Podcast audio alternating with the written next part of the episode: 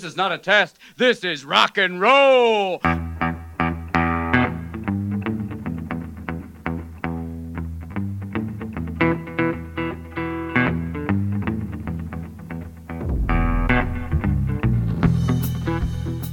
Olá, seja bem-vindo ao Cabine Cine Rádio, a rádio que toca cinema. Eu sou Carlos Quintão e, antes de tudo, eu queria agradecer a ótima recepção ao primeiro episódio deste programa. Foi muito bacana o seu feedback. E eu continuo contando com sua participação, suas críticas, suas sugestões. E enquanto isso, eu estarei aqui com você comentando sobre lançamentos na telona e na telinha, sobre clássicos, sobre Blu-ray, DVD, streaming e sempre acompanhado da melhor música de cinema. O episódio que você vai ouvir agora, inclusive, era para ter sido o episódio de estreia, mas a gente foi atropelado pelo Rambo, que, que exigiu urgência, né? E com isso ele acabou furando a fila.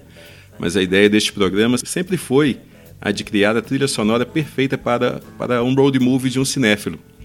Seja na estrada, no trânsito ou na academia, né? Eu sempre pensei no que eu gostaria de ouvir nessas jornadas. Ao mesmo tempo, eu queria retomar uma experiência muito marcante na minha vida, que durou até 2002, mais ou menos, foi quando é, eu apresentei um programa de rádio sobre cinema e música de cinema na saudosa Rádio Gerais FM de Belo Horizonte. E o nome do programa era Cinema Falado e era um programa diário que era que eu achava uma delícia de fazer. Mas aí a rádio fechou e eu fui adiando cada vez mais, né, esse projeto de retomar o programa. Até surgiu bem depois outro programa de rádio chamado Cinema Falado em São Paulo, eu acho até que é do Luciano Trigo, se eu não me engano. E, bom, agora finalmente eu consegui me organizar para entrar de novo na cabine de gravação e embarcar nessa nova jornada. E eu espero que você me acompanhe nesta viagem. E por isso é muito importante que você participe do itinerário. Mande suas sugestões de filmes e de músicas, suas críticas, suas dúvidas ou um simples alô mesmo para o e-mail cabinecineradio@gmail.com. Pode mandar em áudio também se preferir. cabinecineradio@gmail.com.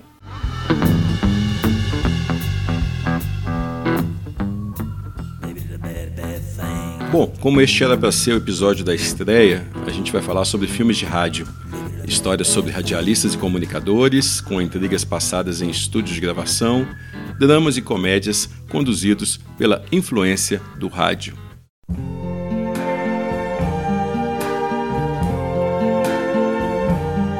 I see trees of green, red roses too. I see them bloom for me and you. And I think to myself,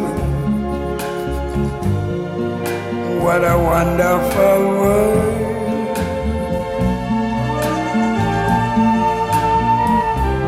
I see skies of blue clouds of white, the bright blessed day, the dark sacred night, and I think to myself, what a wonderful world.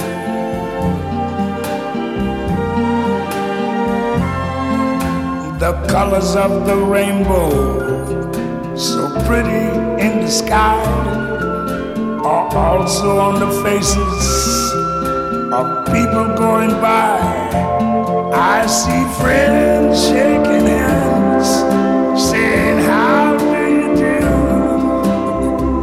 They're really saying, I love you. I hear babies cry. I watch them grow. They'll learn much more and I never knew. And I think to myself, what a wonderful world. Yes, I think to myself,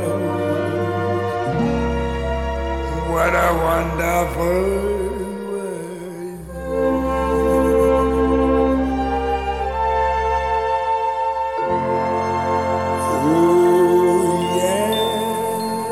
Este foi Louis Armstrong, o grande sátimo com What a Wonderful World, canção de 1967, resgatada para ser tema de Bom Dia Vietnã.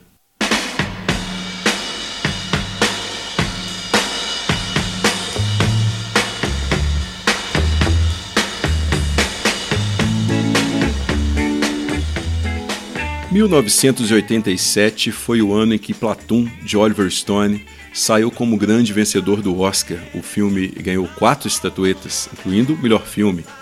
E isso colocou de vez o Vietnã na pauta dos grandes estúdios. Só que um Vietnã mais realista, mais sombrio.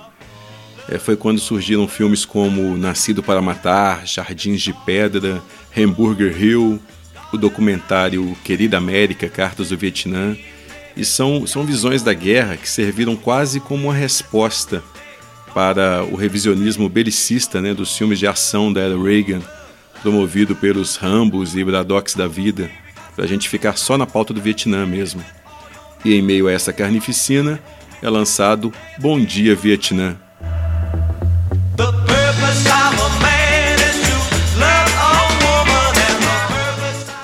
O filme do Barry Levinson ele é uma comédia dramática que ela, ela não só avisa o conflito, mas ela traz um ponto de vista distante das linhas de frente do combate. A trama tem início em 1965, antes mesmo da escalada da guerra, e ela é inspirada na história real do DJ de rádio Adrian Cronauer. Hey, I'm Adrian Cronauer. I'm out again at 1600. Why? Because I have to. It's the Army. We're talking out the field today. Hi, what's your name? My name's Bob Fibber. Bob, what do you do? I'm in artillery! Thank you, Bob. Is we play anything for you? Anything! Just play it loud, okay?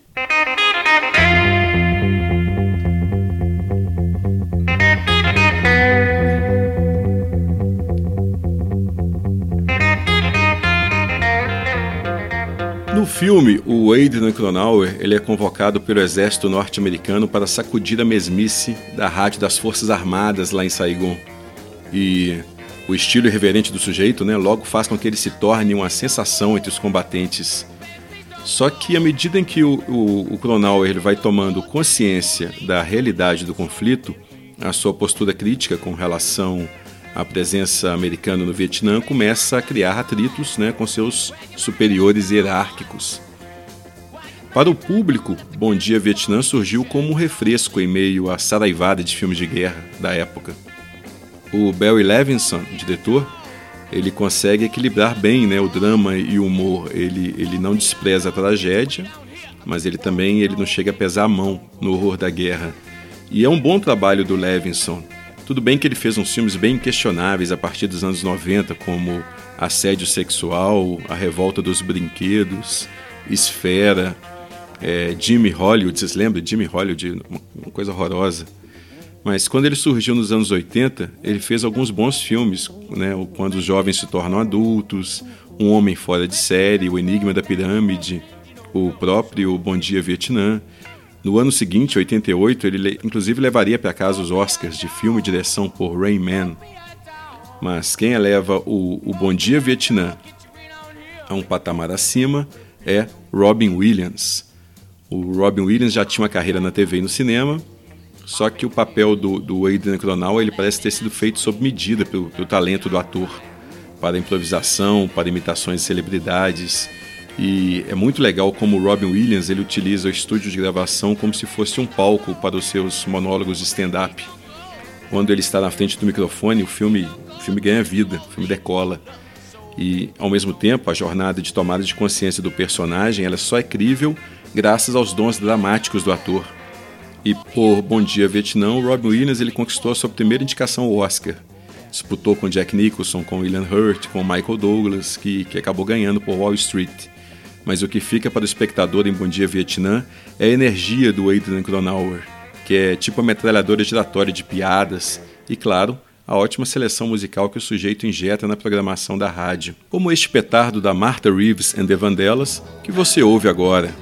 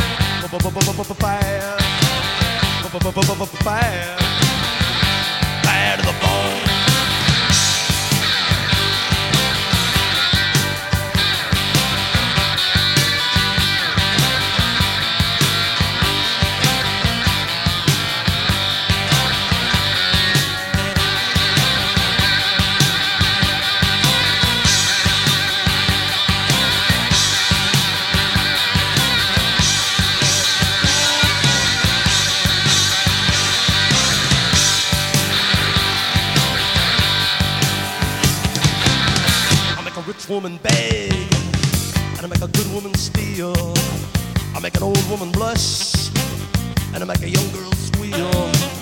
I wanna be yours, pretty baby, yours and yours alone. I'm here to tell you, honey, that I'm bad to the bone. Bad. Bad. Bad. Bad to the bone.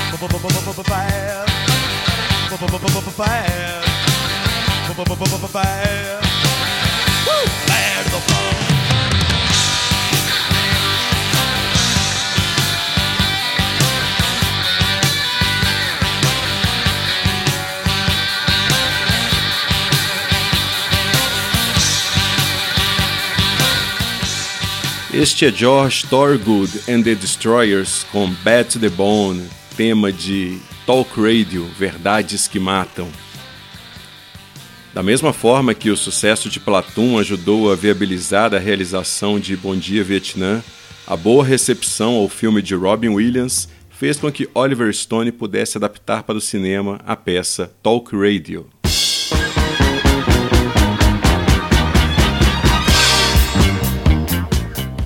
O autor da peça, Eric Bogosian, ele faz o papel principal do filme também, o do âncora de um talk show de rádio. Daqueles talk shows mundo cão, e o jeito franco e rude com o qual trata os seus ouvintes fazem do sujeito um sucesso, mas também atrai diversas polêmicas e até ameaças de morte. O filme de baixo orçamento ele serviu para que o Oliver Stone testasse algumas técnicas narrativas de câmera, de montagem, de enquadramentos que ele ampliaria cada vez mais em seus filmes seguintes, como JFK e Assassinos por Natureza. Estas técnicas, elas até soam um pouco gratuitas aqui, porque a energia que o Bogosian coloca no papel ela é mais do que suficiente para poder prender a atenção do espectador, então acaba ficando uma coisa meio excessiva. E é mais um filme no qual o estúdio de gravação ele funciona como se fosse um palco. E é neste palco que reside o interesse do filme. Tudo mais, todas as cenas fora de estúdio, elas soam desnecessárias. Mas até mesmo pela vontade de polemizar, pela vontade de ser contundente, o Talk Radio é um filme que merece ser redescoberto.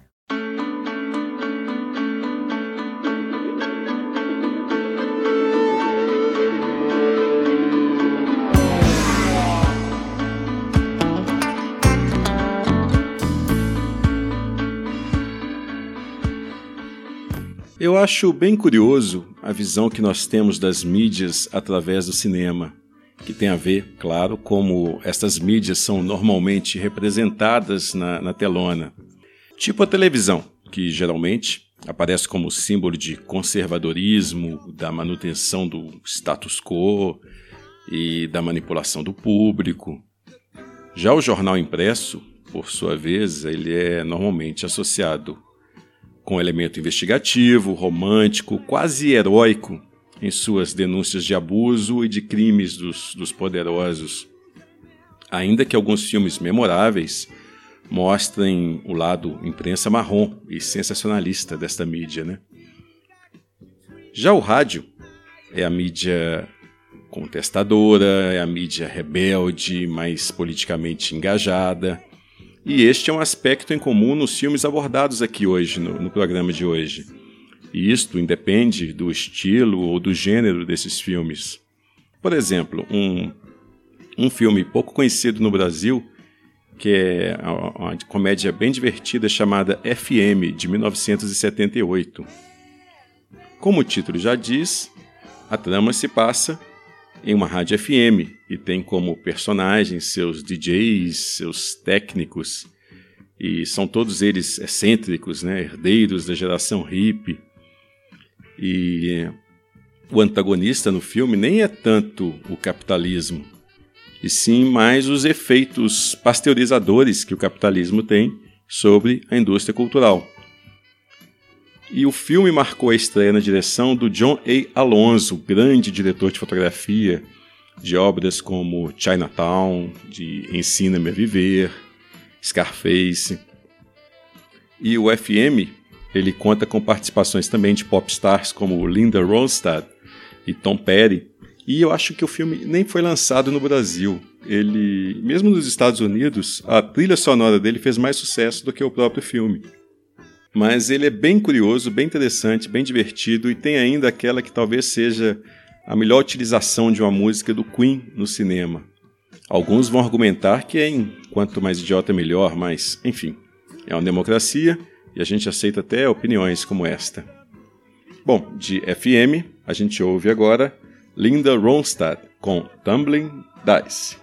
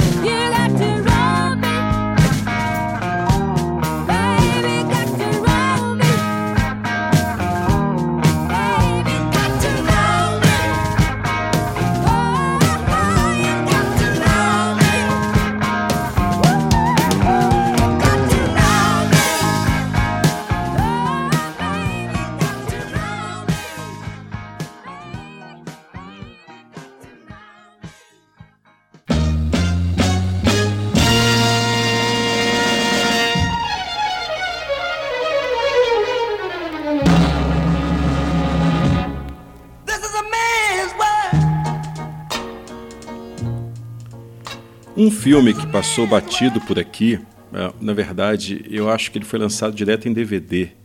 É o Fale Comigo de 2007, um filme da Casey Lemons. A Lemons é uma cineasta que eu conheço desde 1997, que foi quando ela estreou em um filme muito elogiado chamado Amores Divididos, ou Eves Bale no original. É um filme muito querido. O Guilherme Del Toro, por exemplo, ele acha uma obra-prima, mas não é para tanto, né?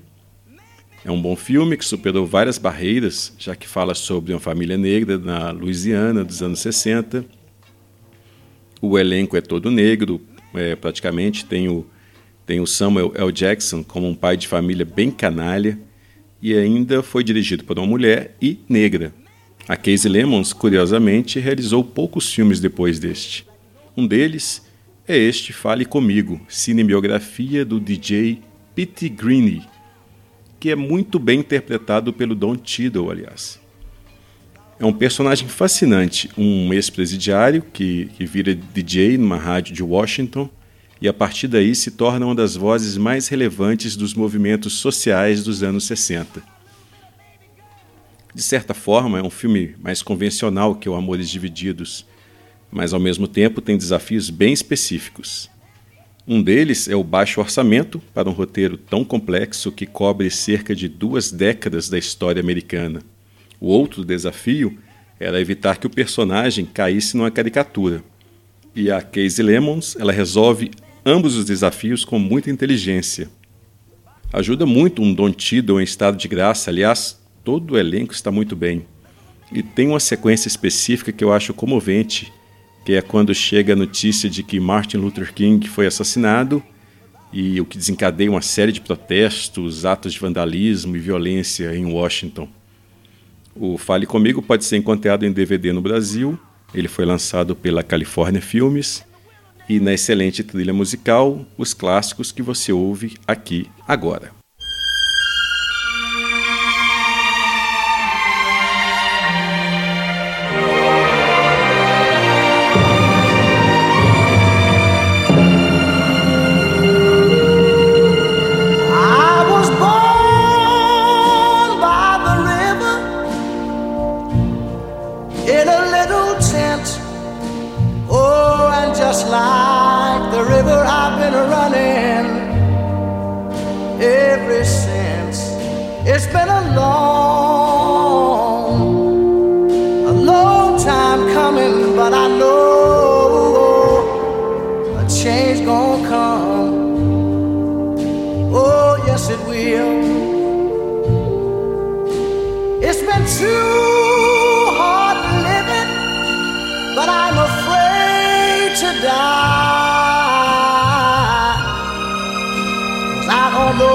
there beyond the sky. It's been a long, a long time coming, but I know.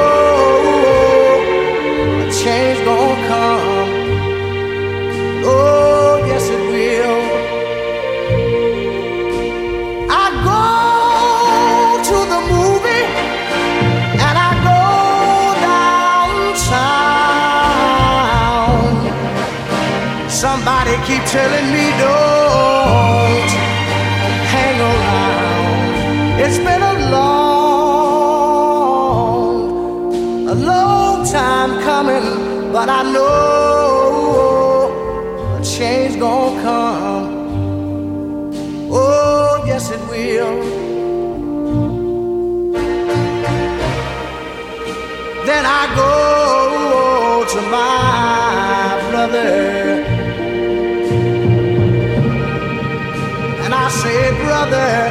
help me please.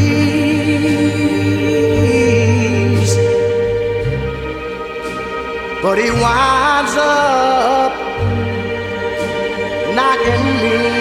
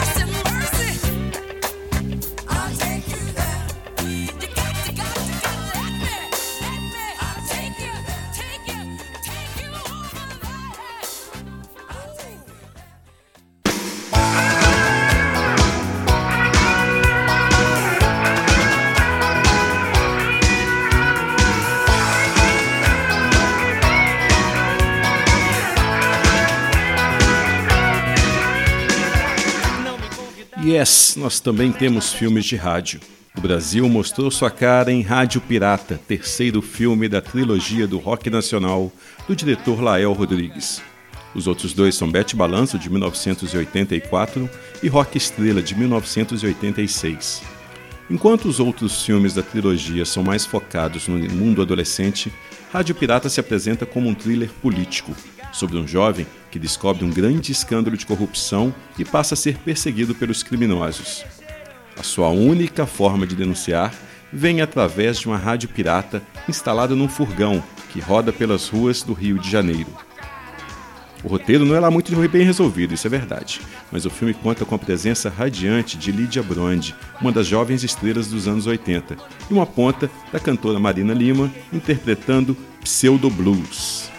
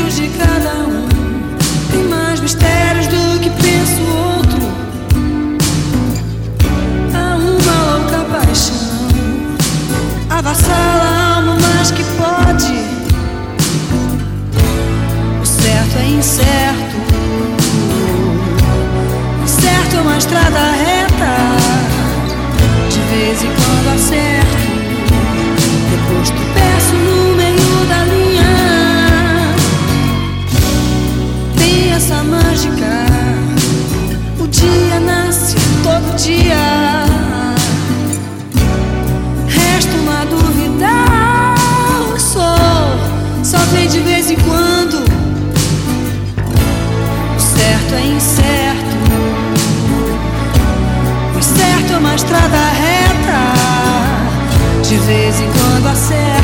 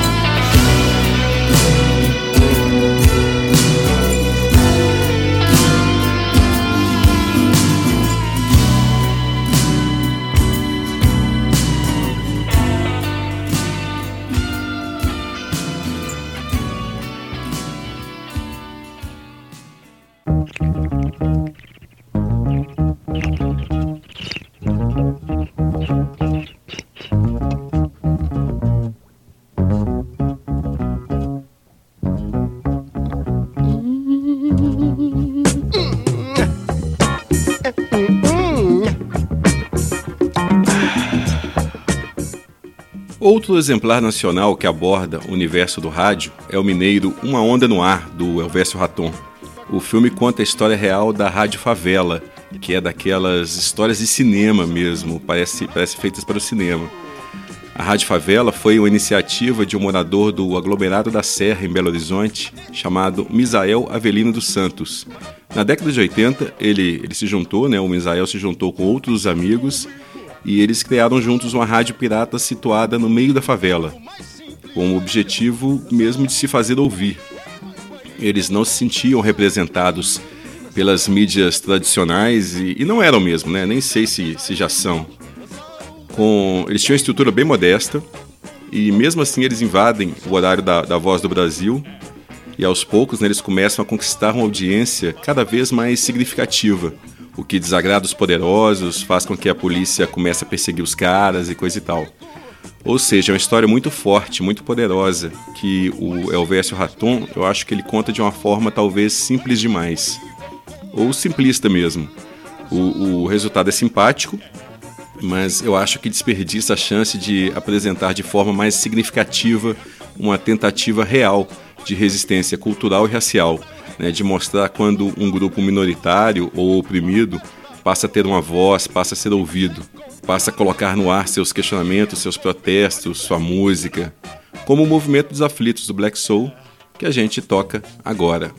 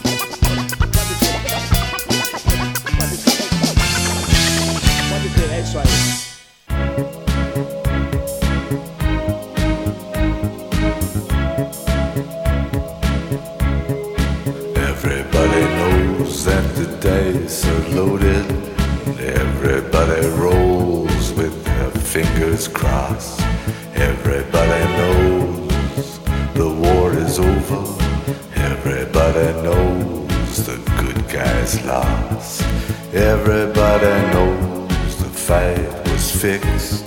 The poor stay poor, the rich get rich. That's how it goes.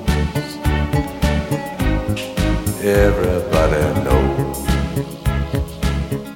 Olha quem está pintando aqui no Cabine Cine Rádio, meu parça Renato Silveira, do Cinematório. Fala, Renato! Saudações, Quintão! Prazer enorme participar do seu programa e ainda mais sendo convidado para falar sobre duas paixões profissionais, né? Cinema e rádio. Bom, eu vou lembrar aqui de um filme que na verdade tem muito tempo que eu não vejo e está na minha memória afetiva ainda, que é Um Som Diferente. O título original é Pump Up the Volume, foi lançado em 1990 e tem o Christian Slater no papel principal. Ele ainda com bem cara de adolescente nesse filme, em que ele interpreta um rapaz tímido que cria uma rádio clandestina na casa dele e aí usa o microfone para falar o que pensa, desabafar mesmo sobre os problemas que ele está passando, suas frustrações, seus sentimentos reprimidos, enfim. E com isso ele passa a influenciar os demais jovens que escutam as transmissões, quase que provocando ali um levante na cidade. É um filme que capta bem a chamada angústia da juventude, né? E diz muito sobre esse sentimento ali na virada dos anos 80 para os 90. A direção é do Alan Moyle, cineasta canadense, que depois faria um filme que também fez um sucesso nos anos 90, Sexo, Rock e Confusão, mais conhecido como Empire Records, que tem Anthony LaPaglia, Robin Tunney, Renée Zellweger e a Liv Tyler no elenco. Como eu falei, tem muito tempo que eu não revejo um som diferente, mas na época em que eu descobri o filme, no começo da TV a cabo no Brasil ainda, eu via sempre que reprisava, porque eu me identificava muito com o protagonista. Bom, você me motivou a rever agora aqui, então depois eu te conto se o filme resistiu ao teste do tempo. Abração e boa sorte com o novo programa. Já sou ouvinte assíduo. Até mais! Valeu, Renato. Foi legal você ter escolhido esse filme, cara, e eu acho que vale a pena rever sim. Tem, tem coisas bem interessantes, tipo a dupla identidade do personagem do Christian Slater, que é uma espécie de médico e monstro da rádio pirata, né? De dia, ele é um jovem tímido, de óculos, e de noite ele se transforma num DJ desbocado que simula masturbação ao vivo e coisas do tipo. De dia ele é o pacato Mark, e de noite é Harry, o punheteiro. E outra coisa que é bem legal é que o filme meio que antecipa em pelo menos uns 15 anos o que a gente vê hoje em dia com a internet, com as redes sociais principalmente, onde cada pessoa se expressa como quer. A pessoa escondida pelo, pelos beats e pelo teclado até, até chega a fingir ser quem ela não tem coragem de ser na vida real, né? na vida real, na vida física. A, a rádio do filme, depois a internet, funciona como se fosse uma, uma capa de invisibilidade. O personagem do Christian Slater, hoje em dia, seria apenas mais uma voz no ar, né? Assim como eu sou apenas mais uma voz, falando muito mais para atender às minhas necessidades do que as suas. Mas o legal é que o filme mostra que com grandes poderes vem grandes responsabilidades. E é exatamente o que muita gente hoje em dia precisa ouvir. Daí o, um som diferente continuar relevante, né? E por isso muito legal você tê-lo resgatado. É, além do mais, um filme que usa Leonard Cohen como principal mote musical já vale a menção honrosa. Seguimos então com mais Leonard Cohen e também de um som diferente, As Ondas da Mutilação dos Pixies.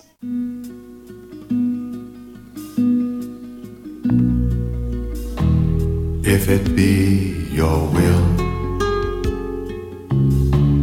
That I speak no more, and my voice be still. As it was before, I will speak no more. I shall abide until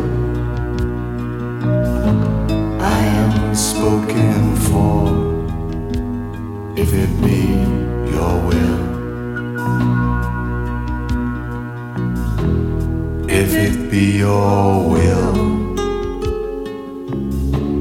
let a voice be true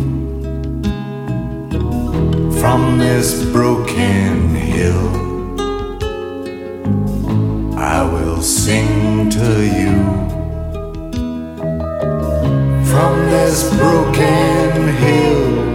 All your praises they shall ring. If it be your will to let me sing.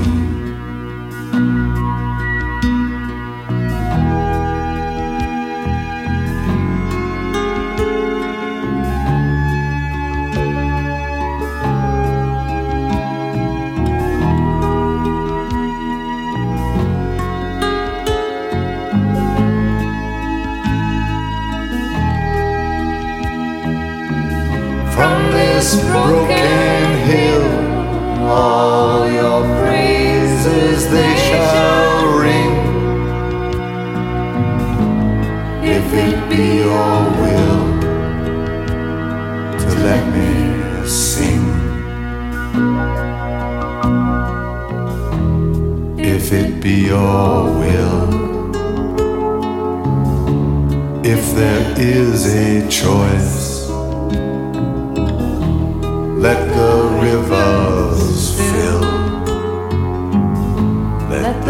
Hills rejoice. Let your mercy spill on all these burning hearts in hell. If it be your will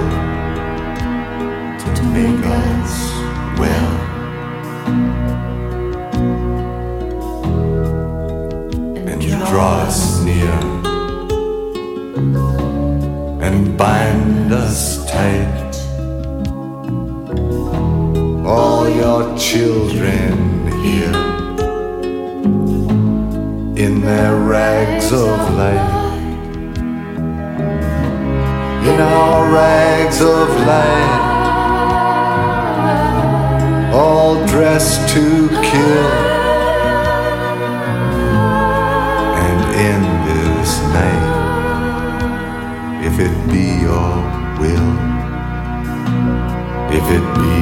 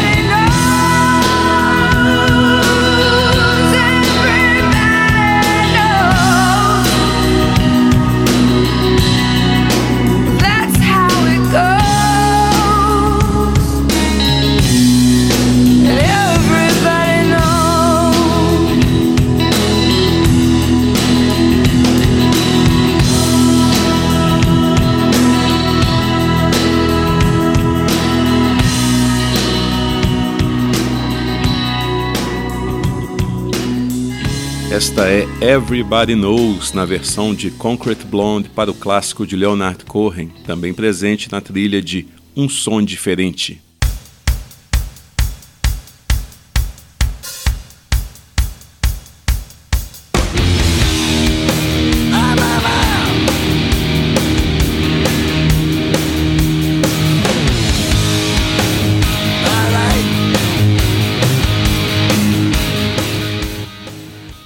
Imagine uma banda de metaleiro invadindo a rádio de rock para fazer com que o DJ toque uma canção de sua autoria. É o mote de Os Cabeças de Vento, no original Airheads, lançado em 1994. Para comentar o filme, convidamos outro cabeça de vento, o ex-metaleiro Heitor Valadão. Diga aí, Heitor, o que você acha de Airheads?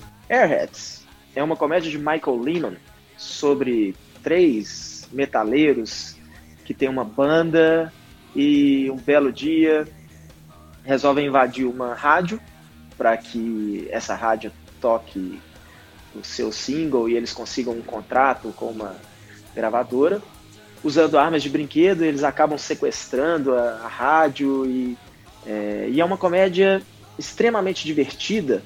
Não vou dizer que é uma joia subestimada, mas é, é, eu tenho um carinho especial pelo filme por ter crescido na minha adolescência com metaleiros e headbangers e ver gente é, é, garotada que montava banda e achava que né, um dia ser um, um astro de sucesso. E apesar dos, dos personagens dos filmes já serem, né, não são adolescentes, já são jovens adultos, a mentalidade deles é bem infantil nesse ponto, né? Mas você tem aí o, o cara que está ali pela, né, a banda é, é uma atividade secundária, o outro que quer ser roqueiro para ser pegador geral e o cara que acredita no rock and roll como uma coisa de, né, que aquilo ali tá no, no sangue dele, tá no, no, tá no DNA dele, né, ser um ácido rock e achar que ele que as músicas dele têm uma mensagem por aí. Mas no filme nem se perde muito, nem perde muito tempo se levando a sério não. Acho que tem performances inspiradíssimas até para quem não gosta do Adam Sandler, por exemplo, que vinha fazendo o Saturday Night Live desde 1990, fez um filme aqui, outro ali, mas assim, uma participação especial em séries, esse tipo de coisa, mas não era né, nem de perto o astro que ele, que ele foi até alguns anos atrás. Hoje anda meio sumidinho aí, fazendo as comédias no Netflix. É, Steve Buscemi, que vinha também de uma. Já, já tinha até uma carreira sólida, tinha feito cães de aluguel, e, ali ele cria uma amizade com o Sandler se, né, se você procurar, você vai encontrar o Steve Buscemi em praticamente todos os filmes do Adam Sandler após Airheads. Claro, Brandon Fraser, que vinha chamando a atenção como protagonista, já tinha feito O Homem da Califórnia, que foi um, um sucesso surpresa nos Estados Unidos, né, em, principalmente em home video depois, e filmes como Com Mérito e Código de Honra, que já eram dramas, então ele estava mostrando que ele era um ator e o seu Chaz Darby, que é o vocalista da banda, o líder da banda, acho que vale a pena procurar.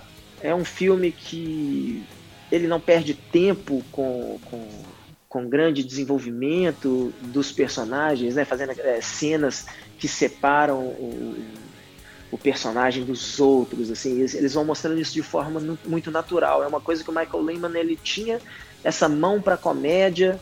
Eu tenho um momento favorito, quando o Brandon Fraser tem que resumir, assim, quando ele tem que resumir o que, que ele quer, e ele simplesmente grita rock and roll, e aí entra uma versão de London dos Smiths, mais uma versão tocada pelo Anthrax, que na época o vocalista era John Bush, substituindo Joey Belladonna, e é a minha fase favorita da banda.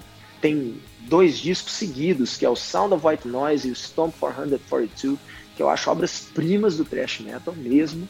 E tem até uma música tema com. O filme tem uma música tema com o saudoso Lemmy Kilmister do Motorhead, cantando junto com o Ice-T e com o Whitfield Crane do Ugly Kid Joe, uma banda que fez bem ruizinha na verdade, mas eu fico por aqui. Mas confira Airheads. É, acho que ele não foi lançado no Brasil oficialmente em DVD, então talvez você vai ter que procurar ou um DVD importado ou mesmo é, no serviço de streaming. Acho que se você um dia teve seu coração voltado para o rock and roll, eu acho que você vai se divertir.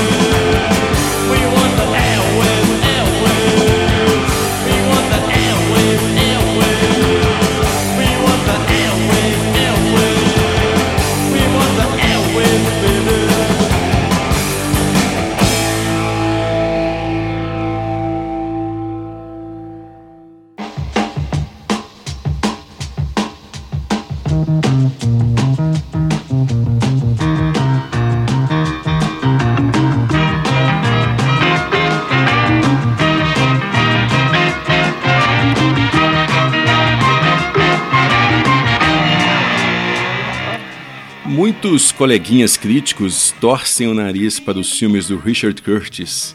O Richard Curtis é o guru né, da, da comédia romântica inglesa moderna desde os anos 90 e que tá, tem cartaz nos cinemas com o roteiro de Yesterday que o Danny Boyle dirigiu. Aliás, é um filme que, que pediu um diretor menos cínico que o Danny Boyle, né, para dar conta do romantismo desavergonhado do Richard Curtis. Foi assim com Quatro Casamentos e um Funeral, Notting Hill, Simplesmente Amor, que ele também dirigiu. É, enfim, são filmes que são muitas vezes acusados de sentimentaloides, de ingênuos, até de machistas. Pode até ser mesmo, mas a verdade é que se a gente deixar o cinismo de lado, o, os filmes do Richard Curtis, eles são charmosos, são gostosos, que nem música pop. Pelo menos para mim, eu acho uma delícia. Eu sou particularmente fã do Notting Hill, do Questão de Tempo, que ele também dirigiu. E em 2009, o, o, Curtis ele escreveu e dirigiu Os Piratas do Rock, sobre uma rádio pirata que ficava instalada em um barco na costa britânica, né, nos anos 60. E era uma época bem estranha. Né? Aliás, a Inglaterra é um país cheio de épocas estranhas, né? uma época de transição. As autoridades inglesas, segundo o filme, é, daquela época, elas programavam apenas música clássica na BBC. E com isso deixavam a brecha para os piratas do rock invadir as residências com Rolling Stones, The Kinks, é, The Beach Boys, The Who, enfim, com rock and roll. E a rádio também tinha altos DJs carismáticos, né, vividos no filme por atores idem, como Philip Seymour Hoffman e Rhys Ifans. É, enquanto isso, tem um antagonista, que é o Kenneth Branagh, né, que faz o burocrata encarregado de encontrar e desmanchar tal rádio pirata. E assim como o, em Simplesmente Amor e Cavalo de Guerra, que o Curtis escreveu para Spielberg, Os Piratas do Rock ele é um filme coral. Ele não, não tem um protagonista, nem um único storyline. O roteiro coloca o espectador por alguns dias a bordo do tal barco e na rotina amalucada dos personagens.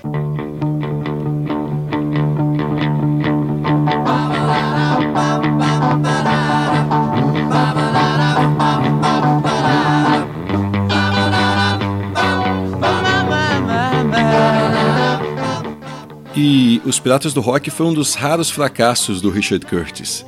Mas é um filme com momentos impagáveis e com alguns ótimos personagens. Quando eu crescer, por exemplo, eu quero ser o Gavin, do Rhys Ifans.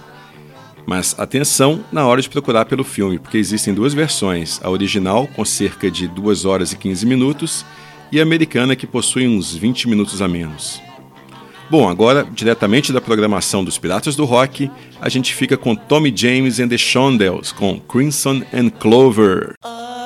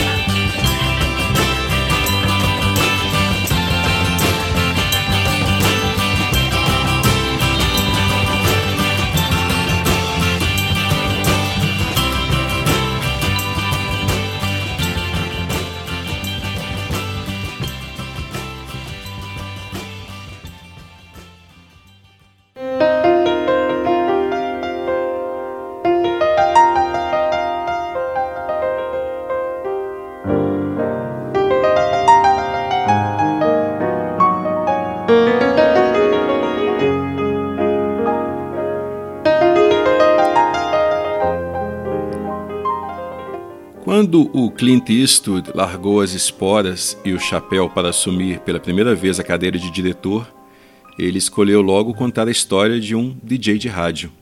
O filme é Perversa Paixão, de 1971. O Eastwood mesmo interpreta o papel principal, o do, de um DJ noturno né, de uma rádio de Carmel, na Califórnia.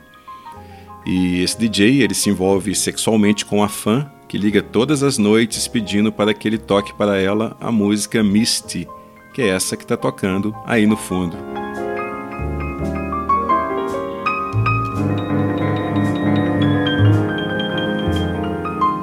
Só que a moça não aceita o fato de ser apenas uma, uma relação casual, e logo a trama vira tipo um prenúncio de atração fatal, né, aquele com Michael Douglas e Glenn Close.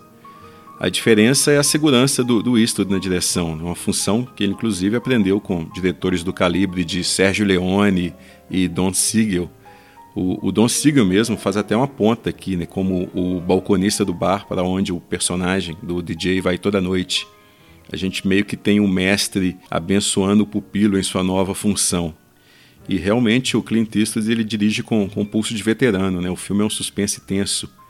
Ele, ele absorve o espectador, assim, desde o do, primeiro momento, com um clima de incerteza e mantendo já aquela estética realista que, que, o, que o Eastwood vai gostar, né? Iluminação natural e tudo mais. Só tem uma sequência em que o filme parece ter sido meio que invadido por um clipe do Renaissance, que é quando o Eastwood e a namoradinha dele passeiam pela mata ao som de Roberta Fleck. E é um momento que parece deslocado da tensão presente no resto do filme, né? quase como se o Clint Eastwood quisesse remeter a uma paz e amor que já estava meio se esvaindo naquela época, 1971. Bom, façamos então como Clint Eastwood. Vamos de Roberta Fleck e The First Time Ever I Saw Your Face.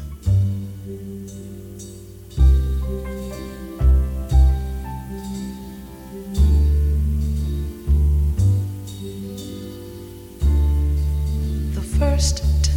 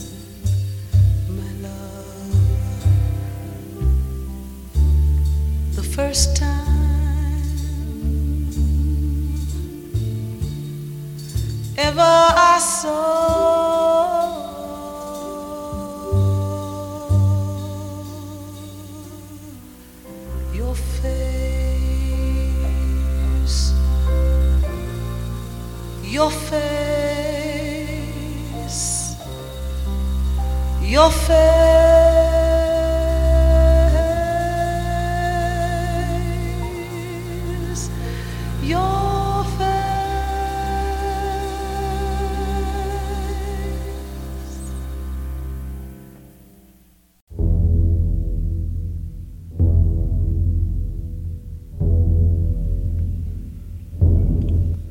A Bruma Assassina foi o primeiro filme que o John Carpenter fez para o cinema depois do sucesso do Halloween. E o John Carpenter quis aqui contar uma história de terror né, nos moldes daquelas que se conta normalmente ao redor da fogueira. Pode ser na praia, na fazenda, no acampamento. Então o filme começa exatamente dessa maneira, com uma história de terror sendo contada por um velho marinheiro para um grupo de crianças. E essa história, ela fala sobre uma tragédia que aconteceu décadas antes, quando numa noite, né, sob um, um, um nevoeiro carregado, tinha um navio cheio de leprosos que naufragou na costa da cidade onde se passa a história. E desde então, uma maldição pairou sobre os habitantes daquela cidade. E começar o filme dessa forma é uma sacada genial, tanto para situar o clima que o Carpenter quer, quanto para já antecipar para o espectador várias informações que serão necessárias para construir a trama. E em meio às crianças que estão ali ouvindo a história de terror, né, contada pelo marinheiro, está o filho da protagonista, que é a dona da pequena estação de rádio da cidade. E essa estação, ela fica situada exatamente num farol, que é outra sacada genial, aliás, né? Porque com essa posição privilegiada, a, a personagem, que ela é vivida pela Adrienne Barbeau, ela, ela vai acompanhando meio que impotente assim, a bruma assassina cobrir a cidade na noite em que a cidade celebra 100 anos. E é uma das grandes cenas né, do, de A Bruma Assassina. E tem outro grande momento também, que para mim é o mais tenso do filme, que também é com a personagem da Barbeau, que é quando as linhas telefônicas já estão inoperantes e ela usa o rádio para pedir para que salvem seu filho, né, suplicar para que salvem seu filho, porque ele está sozinho em casa com a babá e a ameaça da bruma, né, não dá para falar exatamente o que é para quem não, não conhece o filme, está chegando, está cercando aquela casa. A rádio, então, nesse momento, ela surge como se fosse a única esperança, né? o último grito de socorro. E é uma sequência muito bem concebida e realizada pelo, pelo John Carpenter. O, na verdade, a Bruma Assassina tem esse mérito, né? que é de manter as mesmas características que tornaram os filmes anteriores do cineasta memoráveis.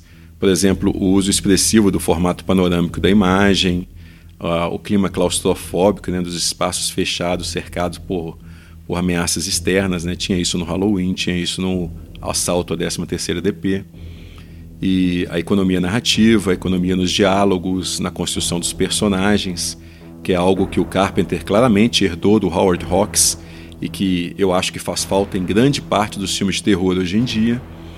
E para o cinéfilo, então, o filme também tem uma atração extra, que é reunir a Jamie Lee Curtis, que tinha feito o Halloween, com a sua mãe na vida real, né, a Janet Leigh, que é a estrela, claro, do Psicose apesar delas terem apenas uma cena juntas. Mas são duas rainhas do grito e isso dá um toque especial ao filme. E como de praxe, é de John Carpenter também a trilha sonora com sintetizadores. Então, tá aí agora o tema assustador de A Bruma Assassina.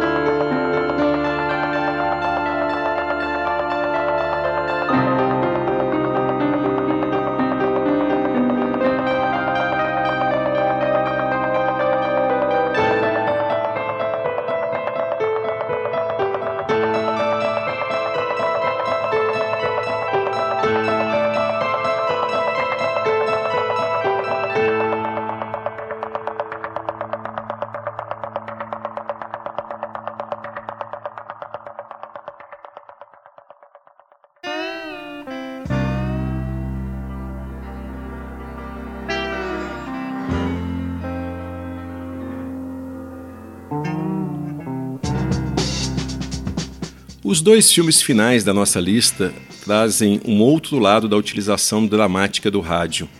São filmes onde o rádio representa tanto a voz da consciência quanto o coro grego da existência.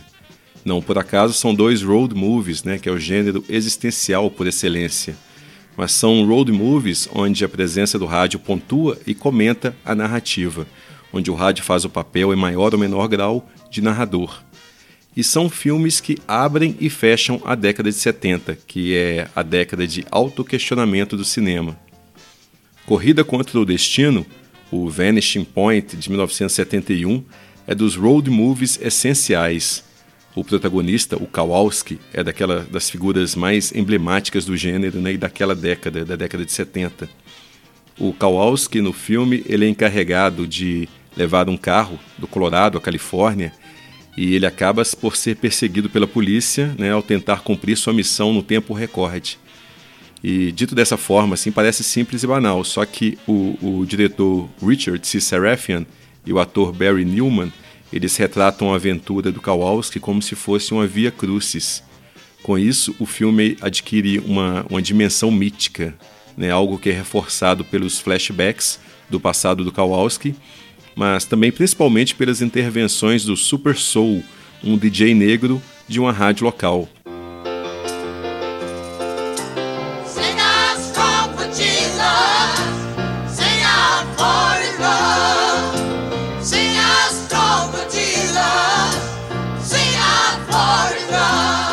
O Super Soul ele percebe na trajetória do Kowalski um líbelo pela liberdade ele, essa liberdade almejada né, pelos movimentos sociais e políticos dos anos 60 e que meio que havia sido enterrada pela desilusão dos anos 70. E essa participação decisiva do rádio da, na voz e nas canções escolhidas pelo DJ Super Soul, que faz do Corrida contra o Destino um dos grandes e mais influentes road movies da história. É, você pode sentir ecos do filme do Sarafian na obra de diretores como Wim Wenders e Walter Salles, por exemplo, que são dois cineastas bem afetos aos filmes de estrada. E tem uma curiosidade: o diretor de fotografia de Corrida contra o Destino é o mesmo John A. Alonso que dirigiria FM, já comentado nesse, nesse programa. O Corrida contra o Destino ele foi lançado em Blu-ray no Brasil pela Fox. A gente fica agora com Keenan Dave com Nobody Knows, da trilha de Corrida contra o Destino,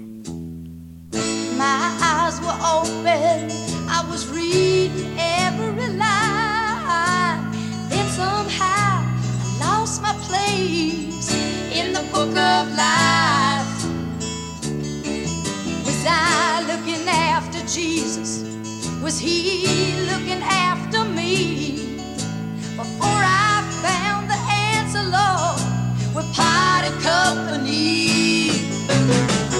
Nobody knows.